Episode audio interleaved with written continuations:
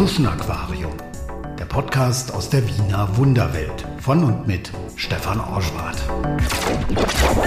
Herzlich willkommen zu einer neuen Ausgabe des Tschuschen Aquariums. Heute geht es in den 16. Bezirk nach Otterkring zum Ippenplatz. Dort bin ich mit Ezra und Ines Özmen verabredet. Sie sind Geschwister und sie rappen, nennen sich S-Rap. Hi, wie geht's dir? Ja, passt. Du schaust gut aus. Voll vorbereitet.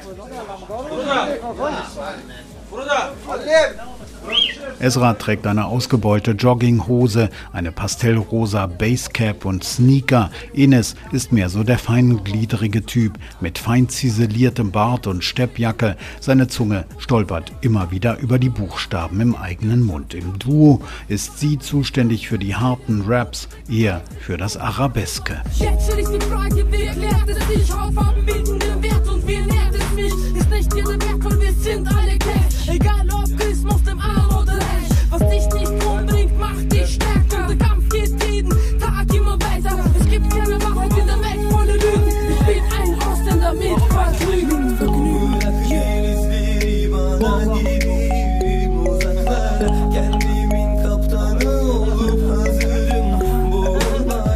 Also wir sind im Sandleitenhof aufgewachsen, davor Mannerfabrik in der Wattgasse und danach im Sandleitenhof, seitdem ich mich kenne. Ich wohne seit 31 Jahren in, in diesem Bezirk. Der NS nicht mehr seit ein paar Jahren. Genau. Ich bin schon jetzt im fünften. Ich bin ausgezogen, ich musste aus, ich habe geheiratet und dann habe ich neue Wohnung gesucht, habe ich noch nicht mehr gefunden leider, was ich mir so vorgestellt habe. Aber irgendwann kehre ich wieder zurück. Genau. Also unsere Eltern kommen aus der Türkei. Mein Vater als, also mein Großvater als Gastarbeiter Ende 60er. Dann kam mein Vater ziemlich jung und meine Mutter erst dann, als ich schon ein bisschen erwachsener war. Und wir sind hier 90, geboren. ich, Genau. gekommen, 1990. Mein Opa ist als Schneider hergekommen nach Österreich. Und dann hat er halt als Schneider gehabt. Und mein, die, alle Geschwister von meinem Papa sind, haben jung zu arbeiten angefangen. Friseur, mein Papa war Bauspengler, anderer Onkel war Maler, sie haben alle gearbeitet. Genau, mein Papa war Bauspengler, meine Mutter war Hausfrau. Und so sind wir durchs Leben gekommen irgendwie. Papa ist aus Tekirdağ, das ist auf der europäischen Seite von Türkei, also in der, zwischen Bulgarien und Istanbul so. Und Mutter ist aus Izmit. Genau, aber Mutterseite ist sehr komisch, sind, äh, die waren Nomaden. Meine Oma war früher Nomaden, sind überall ausgewandert und dann mit 80, glaube ich, wurden sie dann sesshaft geworden. Aber aufgewachsen, also meine Mutter ist aufgewachsen in Izmit und Istanbul.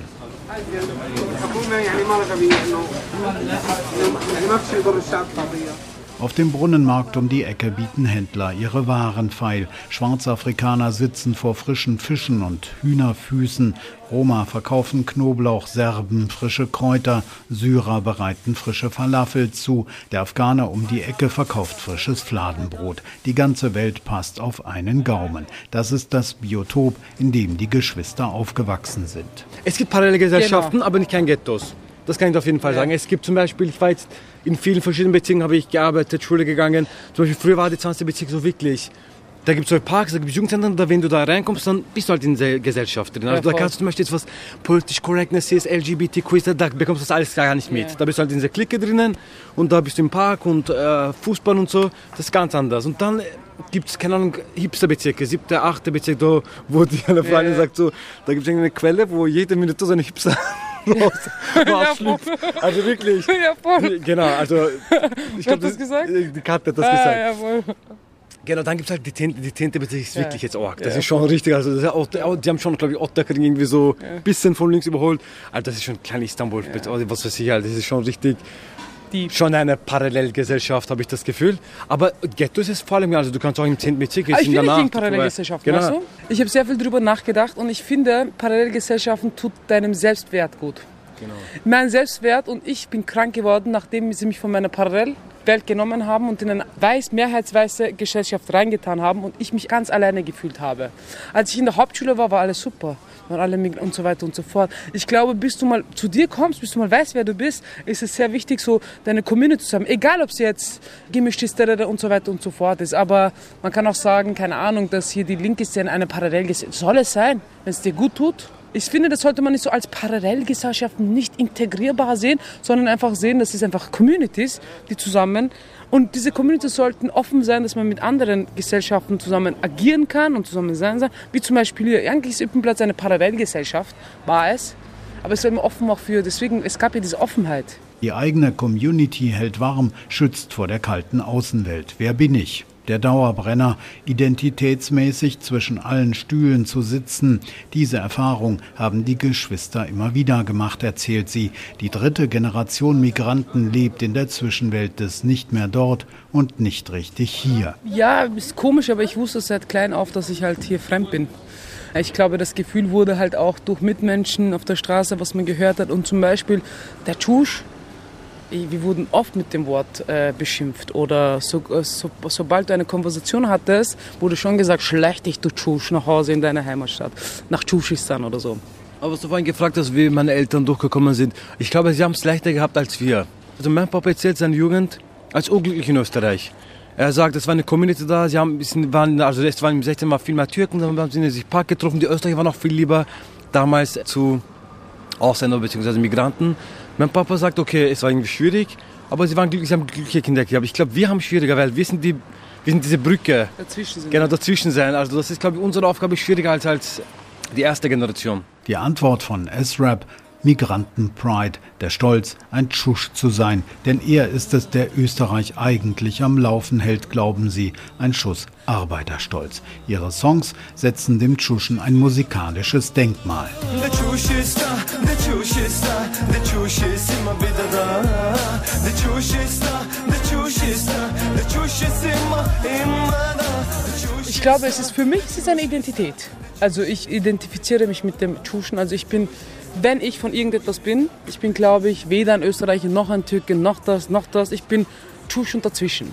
Aber Identität ändert sich auch immer. Ich weiß nicht, wie lange das so geht. Gerade fühle ich mich wie ein Tschusch mhm. seit langem, weil ich glaube, unsere Identität, die das, das dazwischen ist, die ändert sich mit Erlebnissen, mit der Zeit und so weiter und so fort.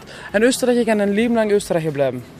Ich als Tschusch kann das nicht. Ich war mal ein Österreicher mit türkischen Wurzeln, dann war ich der Türke mit Österreich, in Österreich geborene. Dann habe ich mir gedacht, ich bin ein Ausländer mit Vergnügen. Dann habe ich gesagt, ich bin Tschusch. Dann habe ich gesagt, nein, ich bin doch der Österreicher. Dann, es ändert sich immer. Und gerade... Aber es ist schön, es ist schön, Tschusch zu werden. Ja. Ist besser. Das ist ein Privileg für mich, finde ich. Voll. ich, kann, ich kann Menschen besser verstehen. Es ist wirklich ein Privileg. 99. Ja, voll. Im Jahr 99 sind wir dann eingebürgert worden. In der Österreichischen Republik. Wenn Tschusch-Sein nicht mein Schicksal wäre, wäre es, glaube ich, meine Entscheidung. Ich glaube, Tschusch-Sein ist geil. Man versteht die Welt, wie gesagt, ist viel besser. So. Ich denke mal, ich wäre nur Österreicher. Was für ein fades Leben hätte ich? Seit 31 Jahren in Ottakring, ich bin ein Ottakring. Also, aber weil ich Türke bin, macht das halt, oder Migranten Tschusch bin, macht das halt interessant. Als Tschusch ist Ottakring interessant. Also finde ich für mich. Rassismus hat man noch in Mit der Mehrheitsgesellschaft da draußen haben die beiden Geschwister Özmen gelernt zu leben, obwohl sie sie abgestoßen hat statt angezogen. Enes zum Beispiel fühlt sich beleidigt von den Anti-Islam-Parolen der FPÖ, denn er ist ein gläubiger Muslim. Esra ärgert sich weniger über den kleinen Ausländerfeind, der unten im Haus wohnt, als vielmehr über die politischen Strippenzieher. Ich schwöre, ich habe nicht so viel ein Problem mit FPÖ, also Wähler. Come on wenig Geld, Arbeiterklasse. Wieso sollte ich gegen ihn hetzen? Soll er hetzen? Ich da denke ich mir, mein Herz passt schon. Ich habe was gegen die oben, die Geld haben, die mit den Leuten irgendwelche Politik draus machen, die wirklich den Hass in sich tragen und wirklich auch beitragen, Hass Die zu auch hetzen. wissen. Die auch wissen, wissen, weißt genau. du, sie auch so analysieren und so weiter und so fort. Ein, zum Beispiel unser Nachbar unten, Arbeiterklasse, wenig verdient, ist einfach dauerhaft unglücklich. Aber für mich ist es ist ein Mensch. Der würde nie, jetzt werde ich ein Ausländer bin, irgendwas mir antun. Du weißt, was ich meine. Aber ich finde diese oben Politiker gefährlich, die so viel hetzen. Ich finde, zum Beispiel mein Herz hat gebrannt, ah, das denke ich mir. Als dieser Fall war, wo, wo sie Kinder abgeholt haben, wo die Polizisten einfach gewunken haben. Also das ist so, denke mir so, Arschloch, hast du noch nichts in deinem Leben erlebt? Weißt du nicht, wie das hart sein kann? Das ist unvorstellbar. Welcher Mensch würde weinenden Kindern winken, wenn während es abgeschoben Das ist ja sowas zum Beispiel. Nazi-Methode. Das verstehe ich nicht und das will ich nicht verstehen. Aber ein FPÖler, der zu Hause sitzt, der leidet, der, der, der, da, was Arbeiterklasse, das verbindet mich irgendwie. Ich kenne diese Arbeiterklasse. Integration, wie kann die aussehen? Das Schulsystem, meint Ines, fördere einseitig. Menschen mit Sprachproblemen sind raus. Beide stolpern sie eher durch die Schulzeit. Zu Hause läuft türkisches Fernsehen. Ezra und Ines leben in einer Zwischenwelt. Als Migrant ist dein Leben im Schule ist einfach schwieriger. Ich glaube, es, ist so eine, es gibt so eine, ein System, kommt man einfach nicht mehr viel weiter. Du, egal ob du auch sehr gute Noten hast, irgendwie bleibst du da Ein Freund von mir, äh, gebe ich ein Beispiel, der ist jetzt Polizist geworden in Österreich. Und ich habe mit ihm gesagt, super, wir, brauchen auch Leute wie du in der Polizei. Ich habe gesagt, aber irgendwie haben wir dann geredet über das Thema. Gesagt, ja, soll ich dir was erzählen? Ich war früher als Kind war ich sehr gut in Buchhaltung, also in, in Mathe. Und dann, er wollte, er wollte Mathe, ich glaube Mathe, er, war- er wollte irgendwas sagen. Und dann sagt irgendein Mathelehrer zu sagt weißt du was, äh, Mohammed, du könntest eines Tages urguter Buchhalter werden.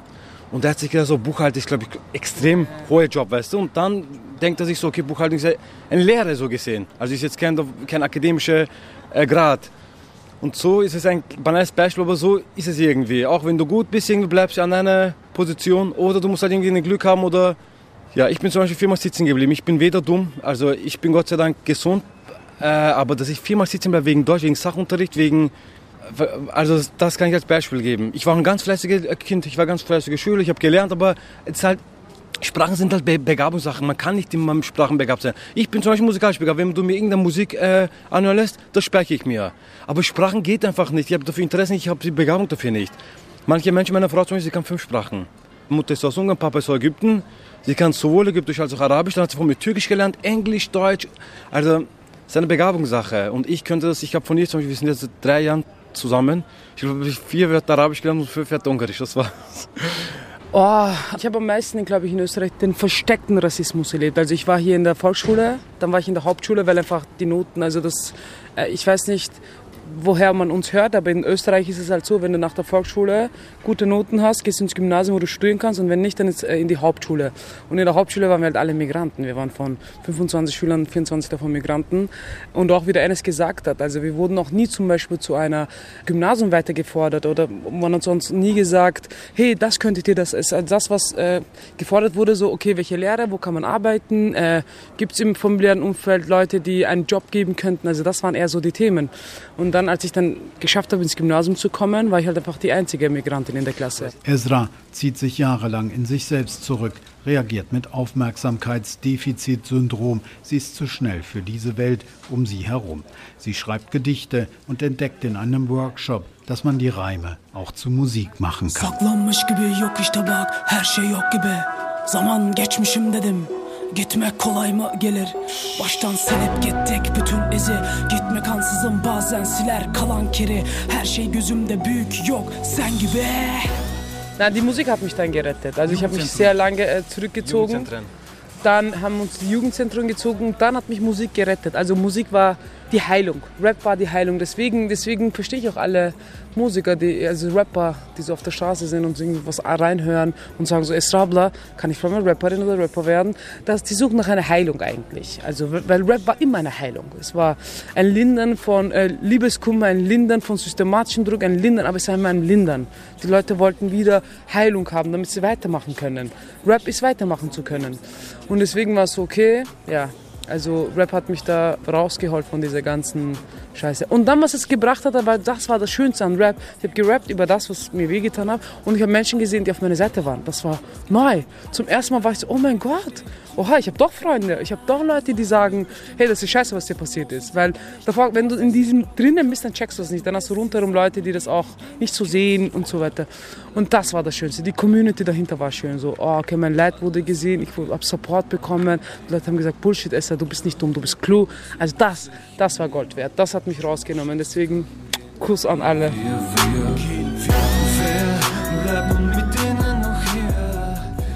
Im Kunststudium stellt sie fest, Geld und Einfluss haben die Hautfarbe weiß. Seitdem sitzt Ezra selbst in Vorständen und nimmt Einfluss, welche Künstler eingeladen werden. Als ich das Profes kuratiert habe, haben wir mal Namen draufgeschrieben, so da- was uns eingefallen ist. 80 Prozent sind weiße Männer eingefallen, weil einfach du das im Radio mitbekommst und so weiter und so fort. Und da beginnt halt das politische Arbeit und sagst sagen, okay, pff, schüttel mal den Kopf, Esra, es kann ja nicht sein, dass es nur das gibt oder dass du nur das hörst. Denk mal tief drüber nach. Und ich, deswegen denke ich mir immer so, eine Welt äh, voller Gerechtigkeit und egal welche Farbe, wäre schön, aber unser Gehirn funktioniert noch nicht so. Die Generation Migranten, die auf sie folgt, motivieren sie in Rap-Workshops, ihre Gefühle in gerappte Reime zu verpacken. Ezra macht das zuversichtlich. Es steckt sehr viel Potenzial in der Jugend. Ich merke das auch in den Workshops. Rap-Workshops gehen wir beide. Und ich merke, die sind klüger. Das ist geil. Die Welt macht irgendetwas, wir machen sehr viel Bullshit. Aber irgendwas ist, was machen wir richtig. Weil die wissen, ich wusste nicht einmal, was rechts und links ist, als ich ein Kind war. Null, ich habe null Ahnung gehabt, was in Österreich passiert ist davor. Feminismus, keine Ahnung. Jetzt, nee, 12-, 13-Jährige wissen, was Feminismus ist. Sie wissen es. Es gibt die Debatte darüber. Es gibt die Debatte darüber, ob man Tschuss sagen soll oder nicht. Mit 12 Jahren fragen sie mich so, ey, darf man eigentlich Tschuss sagen? Also, so, oha. Ich war 20, 21, als ich mir über diese Fragen nachgedacht habe und das machen jetzt 12-, 13-Jährige. Und das ist schön zu sehen. Mittlerweile rappt Ezra auch auf Türkisch, weil sie die älteren muslimischen Frauen erreichen will, sagt sie. Es rap die Geschwister Özmen, längst sind sie The Voice of Tschushistan. Wien ist ihre Heimat geworden und in Wien liegt auch ihre Utopie, ihr idealer Ort, Tschushistan. es ist einfach eine Utopie und ich glaube, Heimat ist ein Gefühl und nicht ein Ort und, und so weiter und so fort. Wenn, wenn du dich in deinem Heimat fühlst, dann ist es egal. Und ich fühle mich immer in Tschushistan. Das Gefühl heißt für mich Tschushistan und nicht Österreich, Türkei, was noch immer. Dort, wo ich mich wohlfühle, ehrlich gesagt. In Ottakring zum Beispiel am Üppenplatz, ich fühle mich voll wohl. Das ist mein Tschushistan. Aber ich habe mich auch, ich war in der Türkei, in meinem Dorf, bin dort gelegen, war so, ach, das ist auch mein Tschushistan. Die Release-Party war richtig Tschushistan. Ja, äh, am 2019 am Üppenplatz. Also ich, ich habe viele Konzerte gesehen, ich bin ja selber, mache hier Musik. Aber so eine Publikum habe ich noch nirgends gesehen und darauf bin ich schon auf uns stolz. Weil es war also normalerweise so, wenn es Hip-Hop ist, dann sind nur Hip-Hopper da. Also sind Jugendliche da oder Hip-Hop. Wenn du Rock machst, dann sind Rocker da. Wenn du, keine Ahnung, was klassische Musik machst, dann ist die Elitärklasse da. Bei unserem Konzert, das habe ich wirklich noch nirgends gesehen. Es waren Künstler da, es waren muslimische Frauen da, es waren ältere Männer da, es waren türkische ältere Kaffeehausmänner da, es waren junge Kinder, es war wirklich, äh, es war so eine schöne Atmosphäre und jeder hat mitgetanzt, mitgesungen. Und das hat sich wirklich nach Tschuschisan irgendwie gefühlt. Es war, war man hat sich wohlgefühlt einfach. Genau. So in Wien würde ich echt haben wollen. Das war Keiner hat niemanden in die Schicht geschaut, obwohl. Voll. Genau. so unterschiedlich alle. Solche Parallelwelten, aber waren dann irgendwie zusammen und haben halt funktioniert. Und es war nicht so, wir müssen jetzt und so weiter und so fort. Das war ein Gefühl von Tschushistan, Heimat. Wow.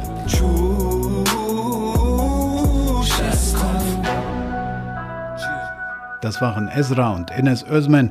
Die Geschwister nennen sich S-Rap. Die nächste Folge Tschuschen Aquarium ist eine Sonderausgabe. Es geht nämlich um das Buch zum Podcast. Mein Gesprächspartner ist mein Verleger Thomas Ziehender aus Ulm. Ich glaube, die Kunst bei deinem Projekt Tschuschen Aquarium besteht darin, dass die einzelnen Teile für sich tragfähig sind.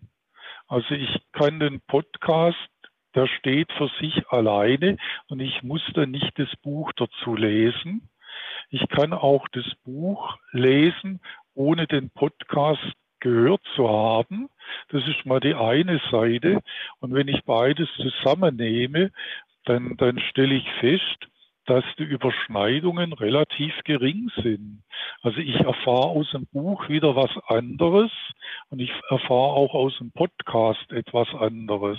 Ja, also es macht zum Beispiel für mich jetzt schon was aus, gerade bei Porträts, dass ich die Stimme höre. Ja, also das sagt ja auch viel über den Menschen aus, wie er spricht.